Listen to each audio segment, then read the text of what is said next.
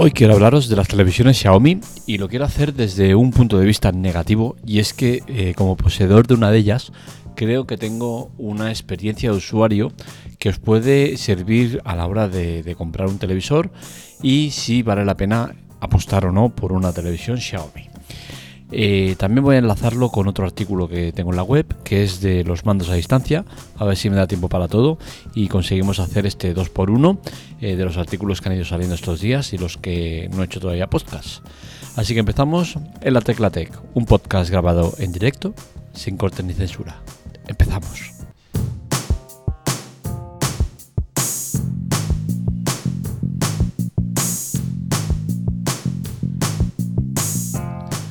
A la respuesta de si vale la pena o no comprarse una televisión Xiaomi, la respuesta rápida sería que sí. Sería que sí porque es una televisión que en calidad-precio está muy muy bien. Eso es cierto. Pero en la vida no todo es tan fácil y hay que matizar muchas cosas. Y en este caso, mi experiencia de usuario con una televisión Xiaomi, tengo que decir que no ha sido para nada positiva. Estoy muy descontento con ella. Eh, si volviera atrás no me la compraría. Y el argumento que tengo creo que vale la pena eh, que se tenga claro para entender eh, mi postura y mi visión sobre estas televisiones. Decir primero de todo que yo vengo de una televisión Sony, que no era de gama alta, pero sí que era una gama media buena. Y el salto de calidad a la Xiaomi se ha notado mucho a mal. Es decir, la televisión eh, Sony era claramente superior en eh, los aspectos fundamentales que tiene que tener una televisión, que son imagen y sonido. En sonido no tengo tampoco mucha queja, pero sí que también igualmente era mejor, pese a tener los mismos altavoces. Eh, pero en tema imagen, claramente la Sony era muy, muy superior. Y es que las televisiones Xiaomi Estoy hablando de las, de las, de las que encontramos por 300, 400, 500 euros, que son el modelo 4A, ah, no sé qué historia será. Bueno, la, la que podéis encontrar eh, habitualmente en las tiendas. Pues en, en imagen, eh, claramente la Sony le pegaba un repaso importante y es que las televisiones Xiaomi eh, pecan mucho en dos aspectos fundamentales y es que tanto en en los oscuros, en los, tonos oscuros, en los negros, como en imágenes en movimiento, es bastante flojita. ¿Vale? En movimiento se puede ver en muchas ocasiones eh, el aura, ¿sabes? lo que envuelve a la, imagen principal. Y, y, en los tonos oscuros se nota mucho el píxel. Y esto eh, es una cosa que es, que es muy evidente.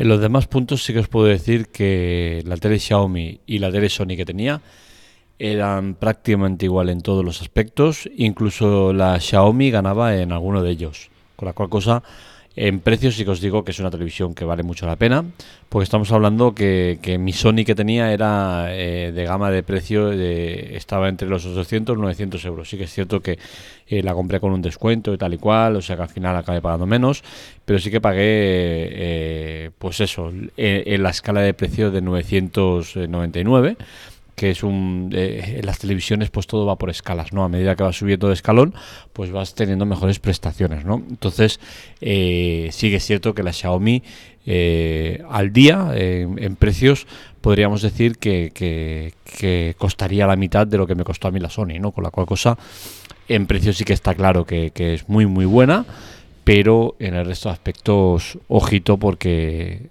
tiene deficiencias pero bueno, este podcast no, no lo estoy grabando para, para decir sí, sí, si no la tele Xiaomi, sino principalmente lo hago para explicar un problema que existe en las televisiones Xiaomi y es un problema que no se está solucionando desde hace muchos meses, pese a que me consta que, que saben eh, o oficialmente tienen eh, constancia de que existe este problema. ¿no? Es un problema que viene dado con, con las televisiones, que al encenderla te sale un cartel en medio de la pantalla que te pone obteniendo información. Es un cartel molesto que no puedes estar viendo la televisión con el puesto y que no desaparece eh, a no ser que cambies a otro modo, a V1, a V2 o que pongas algún, eh, algún programa eh, en streaming, sea Netflix o HBO o lo que sea. ¿no? eh, hasta que no haces un cambio de, la sintonía de televisión a otra cosa, no desaparece. Este problema eh, no es generalizado, generalizado, no le sale a todo el mundo. Y quizás ese es el problema mayor que tenemos, ¿no? que al no salirle a todo el mundo, Xiaomi se lo debe tomar con más calma de lo habitual. Es un problema que se sabe que llegó a partir de, de una actualización que hubo de software, y me extraña que, no les interese poner tierra de por medio porque somos muchos los que estamos afectados por este problema. Eh, existen foros, hilos eh, que, hablan de ello y, da la sensación como que Xiaomi no tiene interés en, solucionarlo. ¿no? Y esto a mí eh, me penaliza la empresa como tal. ¿no? Y es que creo que si bien está el sacar modelos y modelos nuevos, eh, más importante también es eh, mantener a esos que han confiado en ti, eh, tenerlos un poco actualizados, ¿no? Y de nada sirve poner una versión de software nuevo que sea deficiente y que no pongas tierra de por medio a los problemas que existen. en mi caso, este problema existe, como el de en, muchísimas otras televisiones de usuarios que, sabemos que les pasa lo mismo, y esto hace que cada día al encender la televisión me pasa lo mismo, ¿no? Me sale obteniendo información y tengo que irme a V y volver a televisión. Es decir, tengo que dar un paso innecesario para solucionar un problema que ellos han causado. Eh, ¿Lo van a solucionar? Pues yo espero y supongo que sí, porque sé que hay muchos afectados, pero la parte mala es que llevamos muchos meses con este problema y todavía no se ha solucionado. Entonces, cuando es un problema que se sabe eh, la raíz del problema, se sabe a partir de qué momento se origina, pues es muy extraño que lleven, eh, pues yo qué sé, hará seis meses o siete meses y siguen sin solucionarlo. Entonces, es un tema delicado. En términos generales, ya os digo, la televisión Xiaomi como tal está muy bien, es una televisión que, vale la pena por la calidad-precio. Eh, independientemente de este problema, pues eh, sí que es cierto que es una televisión que está muy bien. El mando, el mando eh, me sirve para enlazar el otro artículo que tengo de la web del que quería hablaros y es que el mando a distancia, como en muchas otras televisiones, es muy malo. Es muy malo, tiene fallos para mí imperdonables, como son principalmente la tecla de, mute, no tiene mute, algo que me parece insólito en una televisión, que no tengas mute y que para bajar el volumen, eh, quitarlo del todo para escuchar eh, al niño llorar o lo, que sea, no tienes. Eh, la única opción es bajar el volumen mediante el botón, bajarlo a tope y luego volver a subirlo, ¿no? Algo que me parece un atraso brutal, ¿no? Y otra tecla que echo de menos y que, y que me penaliza muchísimo es la de subir y bajar programas. ¿Por qué? porque las televisiones de hoy en día lamentablemente van a peor en, ciertos aspectos y uno de ellos es en el de cambiar canales. Tú si cambias el canal con la botonera de números, eh, pasar de un canal a otro eh, puede tardar más o menos dependiendo de la televisión, pero suele ser entre 1 y 5 segundos. Pues bien, las televisiones Xiaomi son más al 5 que al 1, ¿no? Entonces eh, es mucho tiempo el que se invierte en cambiar de canales y hacer zapping se hace casi imposible ¿no? en esas televisiones. es cierto que a mí esta parte me, me da un poco igual porque no suelo ver contenido eh, en directo de televisión, ¿vale? Siempre estoy en streaming o viendo grabaciones, con la cual cosa eh, me da un poco igual, ¿no? Lo de eh, este aspecto, pero sí que entiendo que penaliza mucho el tema de que el mando venga de esta manera. la evolución del mando, la verdad es que es complicada en cuanto a si es para bien o para mal yo de nuevo vuelvo a sacar pecho de que vengo de una época eh, donde ha nacido todo, ¿no? Eh, y, pese a que el mando a distancia es un invento de, de del gran eh, Nikola Tesla, un, uno de los mayores inventores de la historia que lamentablemente no ha tenido el sitio que, le corresponde en la misma, ya que no creo que se le haya tratado bien ni se le haya dado el valor de, los inventos que ha hecho. Sí que es cierto que en televisiones no hemos visto el mando hasta, pues eso, ¿no? Sería los 70, 80, ¿no? Cuando empezamos a verlo. Y yo soy de aquellos que, que era el mando de distancia. Es decir, que mi padre y mi madre me mandaban a cambiar la televisión y encima era una televisión que solo había canal eh, TV1 y TV2, ¿no? Con la cual cosa era bastante lamentable, ¿no?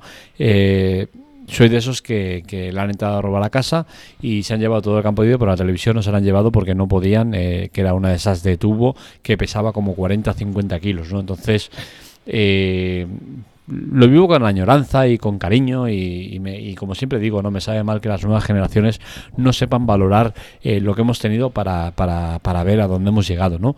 Y siempre insisto lo mismo, creo que debería haber una clase en institutos y universidades que fuera la historia de la tecnología y que les, mamaran de, de, eso, ¿no? De, de todo lo que hemos vivido, ¿no?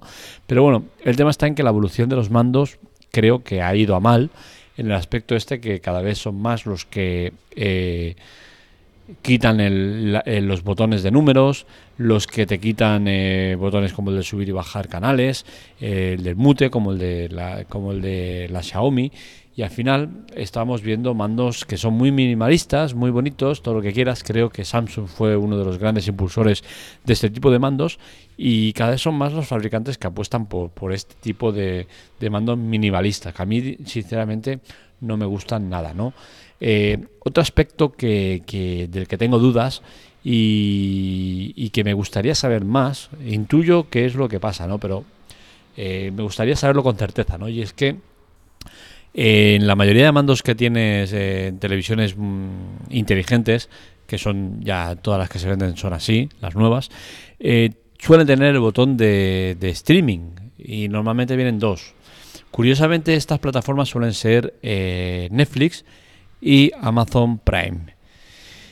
Entiendo o intuyo que esto es porque ambas empresas deben pagar una cantidad de dinero no establecido eh, o no o que no se sepa y, por eso aparecen ahí, ¿no?